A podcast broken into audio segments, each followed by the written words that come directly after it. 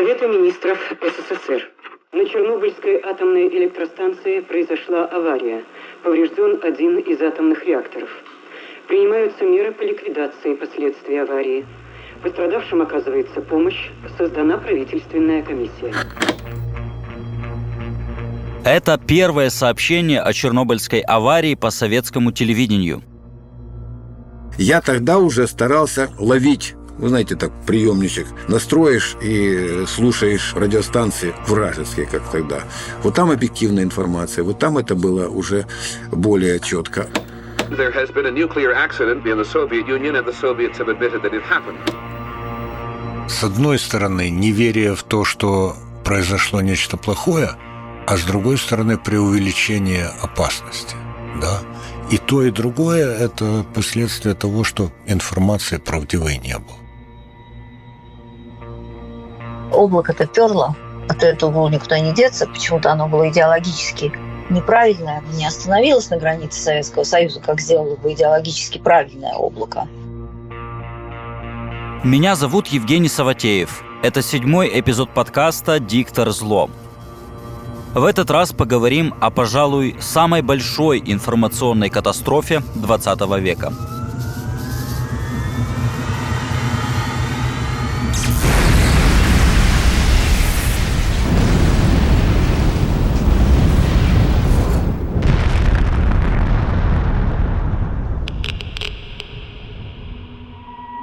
Мне помогут спортивный журналист Валентин Щербачев, который во время футбольного матча первым в Советском Союзе сообщил о катастрофе на ЧАЭС. Журналист Андрей Куликов, чья газета сумела перехитрить цензуру и в борьбе сообщить правду о тех днях. А также журналистка Виктория Ивлева, которая единственная в мире сделала репортаж из четвертого реактора. Добрый вечер, товарищи. Все вы знаете, Недавно нас постигла беда. О том, что авария на Чернобыльской АЭС – это что-то серьезное, спортивный журналист Валентин Щербачев узнал от знакомого. Э, у меня э, мой товарищ Володя Диатян работал там инженером. Он э, заканчивал КПИ по этому профилю. И вот он пешком на перекладных уже в 27 числа апреля – попал, наконец, в Киев и пришел, ну, как ближе всего на Оболонь. Зашел к нам, и чай там, жена, пыльный, грязный, он все. Говорит, ни в коем случае не выпускай детей. Он объяснил, насколько это серьезная авария. Мы с женой решили, что мальчишки 10-11 лет, ну как их держать? Ну все, я сам с ними в футбол и вот выходил, играл на, на площадке недавно. Поэтому как-то так э, волнение было, и э, куда деваться? Но закрыли окна, двери. Там, изоляция какая? Вот он посоветовал влажные какие-то уборки делать. Ну, а радиацию мерить тоже никто, собственно, до этого не, не понимал, как это все. Поэтому в таких вот в разорванных чувствах улетел, на следующий день Валентину Щербачеву нужно было отправляться во Францию комментировать важнейший поединок – финал Кубка Кубков. Когда он прилетел в аэропорт Шарль-де-Голь, увидел передовицы французских газет. Я знал уже, что это катастрофа страшная, но увидев карту покрытия, разлетается эта радиация по всей Европе практически, ну и нашу родную Украину почти полностью накрывает. Как? Я сразу бросаюсь к телефону и хотел из аэропорта Шарль-де-Голь позвонить домой. Но это же совок. Тут же закрыто, железный занавес захлопнулся. И связь оттуда невозможно было дозвониться. Не было же ни мобильной связи тогда, ничего. Опубликовали информацию даже те издания, которые должны были бы симпатизировать Советскому Союзу. Это спутниковые снимки, и тут уже, уже, если бы это было хоть, хоть в какой-то газете, а там даже коммунистическая юманита Диманш э, напечатала это все. Если бы у нас хоть один печатный орган вышел с такой картой, ну, я думаю, тогда бы людям сразу стало понятно, и ориентировки были бы совершенно другими. 2 мая 1986 года во второй раз в истории киевскому «Динамо» предстояло сыграть в финале Кубка Кубков – и впервые доверили вести репортаж на весь Советский Союз украинскому комментатору. Э, смотрело около 40 миллионов человек. Ну, это такой приблизительно, это могло быть и больше, могло быть еще и, так сказать, зарубежные трансляции были этого матча. Важно в первые же минуты матча показать свою силу соперникам. Игорь Биланов. И еще один удар. Чего мы с вами очень ждали, ждали сами футболисты. Александр Заваров забивает мяч в ворота. Вы посмотрите, какой момент. Но главные слова были сказаны в прямом эфире за несколько минут до стартового свистка. Я начал с того, что, э, вы знаете, ни одна команда Европы ни разу еще в своей истории не выходила на финалы Еврокубков, при том, что в стране, э, где эта команда э, лидер, разразилась страшная катастрофа. Катастрофа, которая затрагивает всю Европу. Ну вот Украину, Беларусь, часть России – но для наших людей это очень важно осознать, что это катастрофа. Когда я начал этот текст говорить, а это длилось где-то две с половиной минуты текста, вот вы знаете, как это на телевидении, на радио, приблизительно более странички, но это я импровизировал. Шла разминка, пылал стадион, там э, болельщики, а я говорил это. И слышу в наушнике, а я ведь веду прямой репортаж, а в наушниках у меня «Что ты? О чем ты? Как ты?» Когда матч показывали в повторе, то эти слова Валентина Щербачева вырезали. Эти несколько минут говорил другой комментатор. Сел Саркисянс и объяснил, что с комментатором нет связи. И вот мы начинаем этот репортаж. Финал Кубка Кубков киевская «Динамо» выиграла со счетом 3-0. Но команде нужно было возвращаться в Советский Союз.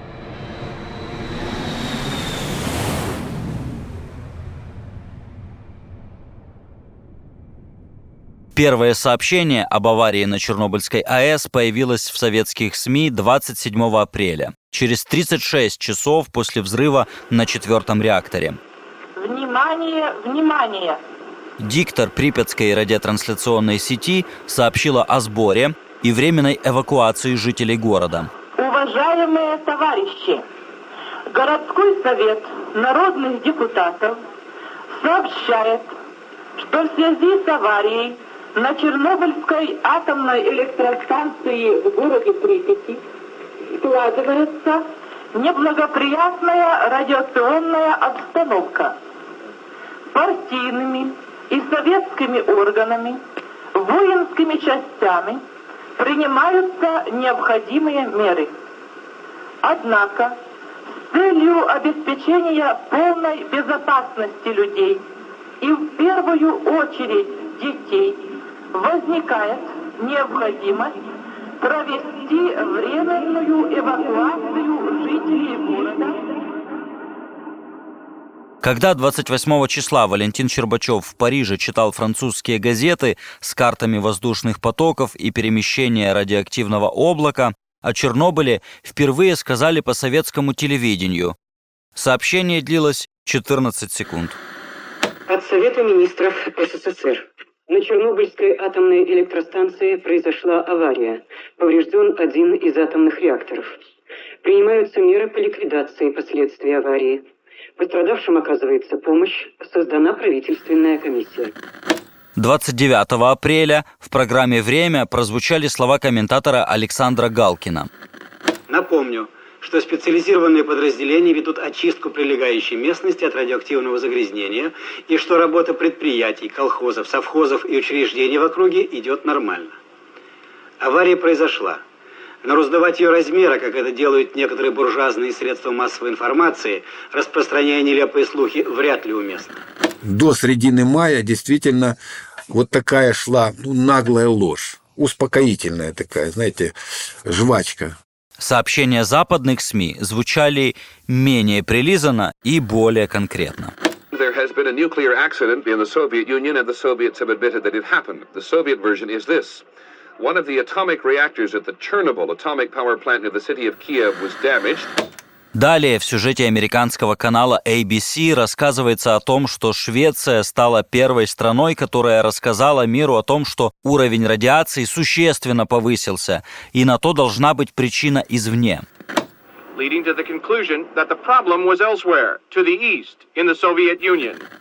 Несмотря на катастрофу мирового масштаба, советские города готовились отмечать 1 мая, День трудящихся. Журналистку Викторию Ивлеву отправили в Киев сделать фоторепортаж о первомайской демонстрации. Это же были такие очень солнечные дни, и в одном месте сидел какой-то дедушка и грелся на радиоактивном солнышке. Я подошла и сказала, дедусь, ну что вы тут вот сидите, идите уже отсюда куда-нибудь, идите лучше дома посидите. И он мне сказал, э, доча, мы его на фашистов разбили, что там нам какая-то радиация. И мы с ним расстались.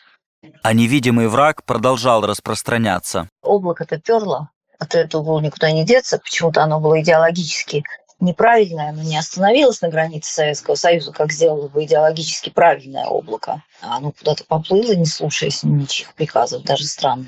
Вопреки стараниям Кремля, информацию о Чернобыле утаить было невозможно. Люди узнавали правду, и она отображалась в юморе, рассказывает Андрей Куликов. Именно тогда появились такие анекдоты, как приезжает иностранный журналист в Чернобыльскую зону, встречает одиноко живущего старика и спрашивает, «Дед, а у вас радиация есть?» А дед так по-украински ему говорит, «Есть, но только для своих».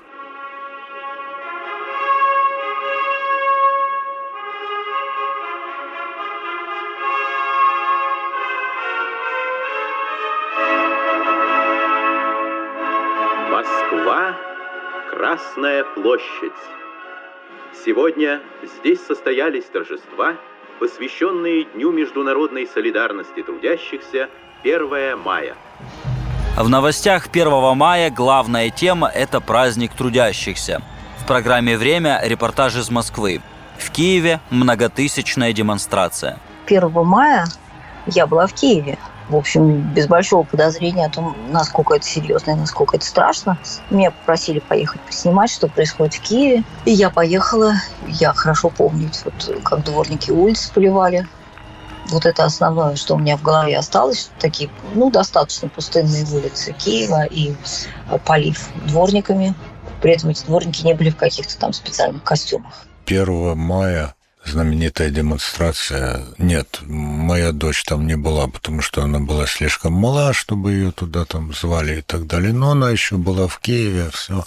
И, конечно, до последнего момента мы откладывали эвакуацию ребенка, потому что не верили в то, что случилась большая беда, а верили больше официальным сообщениям. Но Киев тогда, конечно, был полон слухов, и это питье йода, и мокрое прибирание, и форточки. С одной стороны, неверие в то, что произошло нечто плохое, а с другой стороны, преувеличение опасности.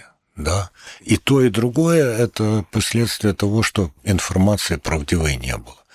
И вот человек, у него маленькая дочь тогда была совсем малютка, они даже там суп и так далее варили только на воде, которую они получали из Москвы, поездом и так далее. Ну, а для многих из нас а на самом деле это имело вторичный эффект того, что появилось красное вино и другие алкогольные напитки, потому что это было время, когда еще действовал сухой закон, так называемый, и началось такое питье под предлогом того, что красное вино выводит из организма радионуклиды.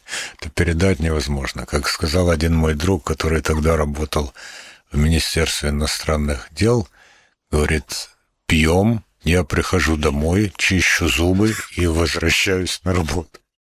Слухи, анекдоты, разного рода данные кочуют из квартиры в квартиру, из дома в дом, обрастая невероятными подробностями. А внятной информации от советского правительства все нет. 14 мая, то есть спустя 20 дней после взрыва, по телевидению в программе «Время» выступил генсек Советского Союза Михаил Горбачев. Добрый вечер, товарищи. Все вы знаете, недавно нас постигла беда. Авария на Чернобыльской атомной электростанции. Говоря о том, что случилось в Чернобыле, он использовал слово «беда». Слово «катастрофа» не звучало. Генсек озвучил статистику о погибших как при аварии, так и после лучевой болезни. В конце выступления Горбачев уделил время и западным СМИ. Но нельзя оставить без внимания и политической оценки, и то, как встретили события в Чернобыле правительство, политические деятели, средства массовой информации некоторых стран НАТО, особенно США. Они развернули разнузданную антисоветскую кампанию. Это не походило на фронтовые сводки, а, а именно так оно и должно было быть. Каждый день э, реальные давать уровень радиации. У нас начали публиковать ежедневные показания радиационного фона. И вот один из способов. Не обязательно публиковать абсолютное значение. Можно писать. Сегодня радиационный фон уменьшился на столько-то там сотых процента по сравнению с вчерашним. Откуда-то, ну, ты понимаешь. Вот, правда, правда, а оценить эту правду никак невозможно. Говорит Андрей Куликов. В то время он журналист англоязычной советской газеты The News from Ukraine. Его отдел называется отделом пропаганды. Спортивный журналист Валентин Щербачев говорит, что среди работников медиа информация о Чернобыле распространялась быстрее и была более точной. Знали они больше, но сообщить своим аудиториям всю правду они не могли. Мы между собой, журналисты украинского телевидения, радио, те, кто бывали там, вот это уже была информация, которую не утаишь, и там уже четко атомщики и люди, дозиметристы, которые работали с нами, с группами съемочными, они же все были в этом событии, и там была правда. Там была правда о том, что как разброс какой, как фонит каждое дерево в этом лесу, э, сколько вот, вот ты стоишь, не снимайте здесь, потому что тут пятно, ну, 800 рентген, там, условно говоря, вот эта информация от людей, это был народный, так сказать, э, народная информация такая. В эфир эти сюжеты выдавались, но вот тут у нас сейчас наши коллеги, вы не знаете уже такой цензор главлита, а в, у нас на первом этаже в гостеле радио на Крещатике 26 сидели цензоры и вычитывали каждый сценарий построчно. Поэтому, не дай Боже, кому-то сказать правду вот такую прямо. Нет, это все нужно было или эзоповским языком, или вообще э, ложь. Люди хотели знать настоящую правду, и некоторые даже выходили на акцию протеста по этому поводу. В то же время в Киеве состоялась первая демонстрация с требованием сказать правду о Чернобыле. Вот на, на площадь независимости, а тогда это была площадь Октябрьской революции, вышло то ли 15, то ли 20 человек с плакатами «Скажите правду о Чернобыле» и так далее, и так далее. Их разогнали, кое-кого жестоко избили, кое-кого бросили в милицейские машины, вывезли за город, и там примерно в 20 километрах от города в чистом поле выбросили и делай, что хочешь. Но по городу поползли слухи об акции, а на следующий день в некоторых газетах появились сообщения от прокуратуры о том, что группа хулиганствующих элементов пыталась помешать движению общественного транспорта на Крещатике, но в результате своевременных действий милиции эти провокационные действия были прекращены. И тогда шеф, э, мой тогдашний наш главный редактор Виктор Иванович Стельмах, сказал, все, ребята, мы берем это как пробный камень. И вызвался один молодой коллега э, сделать материал. И он сделал материал по форме он был не выдающийся. Потому что Миша это сделал, это был выдающийся материал. Он э, весьма хитро использовал вот этот вариант, который понимают иногда очень упрощенно, да, баланса и так далее. То есть он взял интервью у представителя прокуратуры, который повторил слово в слово официальное. Он взял э, интервью у милиционера, который с небольшими вариансами там и подробностями повторил официально. Он взял интервью у участника демонстрации, которого избили. И, главное, он взял интервью у случайного свидетеля, который не побоялся об этом рассказать. А потом начинается самое интересное. Чтобы газета пошла в печать, она должна пройти цензуру. Прекрасно, говорят нам, мы готовы подписать этот материал. Но если вы оттуда уберете показания свидетеля и показания того, кто утверждает, что его избили. Вот это реально. Это, это вот так реально. Шеф говорит, нет, мы этого делать не будем. Мы настаиваем на том, чтобы ну, хорошо, мы можем поменять порядок, в котором они высказываются, но все содержание останется то же самое. Нет, убирайте. Редакция идет на принцип, но и цензура тоже. Около двух недель газета лежит в типографии. А потом главному редактору приходит на ум удачная мысль. И он звонит в цензуру и говорит, слушайте, складывается скандальная ситуация. Ведь наши подписчики в Канаде, Штатах, Великобритании платят валюту, которая идет доход государства за нашу газету.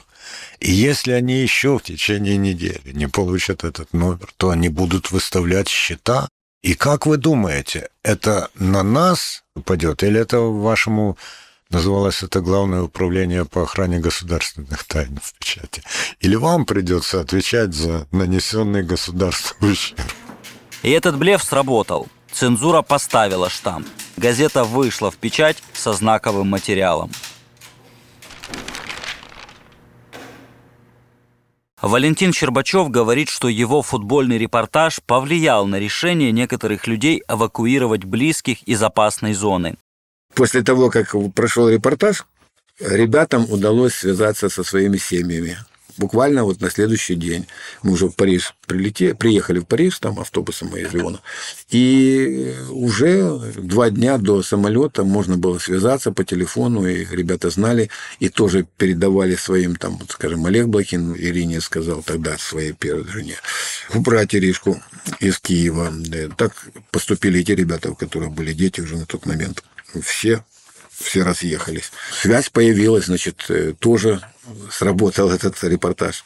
Эта история, конечно же, отразилась на телевизионной карьере Валентина Щербачева. Вышло немножко боком мне, мне, собственно, отобран был паспорт заграничный, и то, что должен был ехать на чемпионат мира в Мексику, ну, не поехал. Но зато я под картинку комментировал матчи и весь чемпионат посмотрел. Вызван был на ковер на Пятницкую, ну, Сергей Юрьевич Лапин это вот небольшого роста человек такой, умница, я вам скажу, что один из лучших пропагандистов, ну, лидеров, он, он председатель гостелерадио был, и Брежнева э, кабинет открывал ногой дверь, как говорят, очень деятельный. И вот он мне, я сказал, я говорил, советский, а потом украинский клуб, а потом он мне говорит, «Э, сынок, у нас же нет украинских нет украинских спортсменов, футболистов. А я как? И, и, ну, я в наив там, как Сергей Юрьевич, а я вот в школе изучал, ну, у нас 15 равноценных, равноправных. И если Киев столица Украины, то это украинский клуб. Ну, если ты не понимаешь ничего, то вот сдай паспорт тут на Пятницкой и будешь в тюб никаких там, вот поедут там в озеро, поедет Маслаченко, поедет Перетурин туда. Я сказал, что это меня не удивляет, они всегда ездят. Так что тут э, у вас своя, так сказать. Ну, короче, не наглей парень, иди сдавай. Ну, вот этим как раз обошлось, с работой не был снят. Хотя тут эти ребята, уже редактура там в Останкино говорит, ты, ты что, ты нарываешься, все. Запрета на профессию не было, но Газета, в которой работал Андрей Куликов, стала одной из самых прогрессивных, которые можно было купить в Киеве. Через какое-то время мы на самом-то деле превратились, я бы сказал так, в самую информационную газету Украины, но нам помогало то, что мы выходили на английском языке, и у нас был весьма ограниченный круг читателей в Украине – Хотя именно вот тогда, когда мы еще, я серьезно тебе говорю, мы шли впереди украиноязычной и русскоязычной прессы, и у нас в Киеве создался такой довольно неплохой круг читателей. Спустя четыре года после катастрофы Виктория Ивлева снимала внутри четвертого реактора. Она говорит, что была единственной среди фотографов, кому это удалось сделать? Когда ты уже внутри, то не страшно. Страшно бывает, наверное, больше всего бывает страшно потом. Когда ты думаешь, боже, я это сделала, и это происходило со мной. Ты понимаешь, что нужно слушать людей, с которыми ты идешь, что нужно максимально быть одетым, соответственно, и опять-таки слушать людей, которые тебе говорят, одевай вот так как бы тебе не было неудобно и тяжело, то ну, ты пойдешь только в этом костюме, потому что иначе тебе не жить. Вот здесь стой, а вот сюда шага не делай, потому что там, где ты стоишь, условно 100 рентгенов в час, а там, куда ты хочешь высунуться, 2000. Я поняла, что я не хочу жить в цивилизации, от которой вот такое может остаться. Вот я как бы... Такое у меня было ощущение, что я побывала в нашей цивилизации, в конце нашей цивилизации, да, вот как она может быть разрушена и во что может превратиться планета. Я поняла, что не хочу, чтобы планета была вот этой грудой металла искореженного, коричневого такого. Вот, вот это, пожалуй, было такое мое главное ощущение. И потом, конечно, вот это ощущение ничтожности человека перед тайными силами природы. Хотя мы знаем, что катастрофа произошла из-за человеческой ошибки, человеческого фактора. Виктории Ивлевой пришлось вернуться в реактор повторно, потому что первая пленка оказалась испорченной. Я же два раза ходила. Первый раз, когда я ходила, я пришла, все было засвечено. И я через э, там, полтора месяца поехала во второй раз чему мои друзья крайне удивились. Они считали, что один раз они со мной погуляли, и этого достаточно. Но я приехала во второй раз, и меня уже встретили просто, ну, как бы по-другому, как друга. Не просто как такую тетеньку, девушку такую прекрасную, которая на экскурсию пришла, а как человека, который, ну, как бы часть, часть команды. Там очень тяжело было перезаряжать эту пленку, потому что в этих перчатках, которые нельзя снимать, это вообще практически невозможно. Мои коллеги говорили, что это не я сняла, а что я это все у инженеров то ли купила, то ли они за любовь мне дали. Ну, в общем, это уже непонятно, ну, как бы, что это не моя съемка. Хотя все знают, все, кто участвовал в этом, прекрасно знают, что это я снимала. Андрей Куликов попал в Чернобыльскую зону год спустя после аварии. И опять же написал добросовестный такой отчет о том, что я там увидел. Он не ставил под сомнение официальную точку зрения, но к этому времени уже и официально было сказано довольно много правдивого. И что я там сделал, это, конечно, я включил туда и слоновью ногу, и рыжий лес, и еще что-то, о чем тогда особенно не писали. Ну, поэтому тем репортажем я в общем доволен. Конечно, сейчас, учитывая тот опыт, который у меня есть уже, я бы его написал по-другому, но, в принципе, за него мне не стыдно. Однако, повторяю, он еще не был полностью правдой, потому что там была фигура умолчания. Там не было выдумок, но была фигура умолчания. И фигура умолчания для пропаганды тоже очень много значит. Где-то с 87 года, я считаю, мы постепенно очень хорошо... Кстати, переназвали отдел, в котором я работал. Он уже не назывался отдел пропаганды, а отдел информации.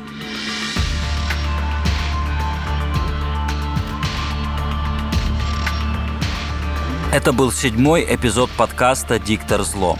С вами был Евгений Саватеев – следующей серии моя коллега Евгения Гончарук расскажет о пропаганде, которая замалчивала Голодомор.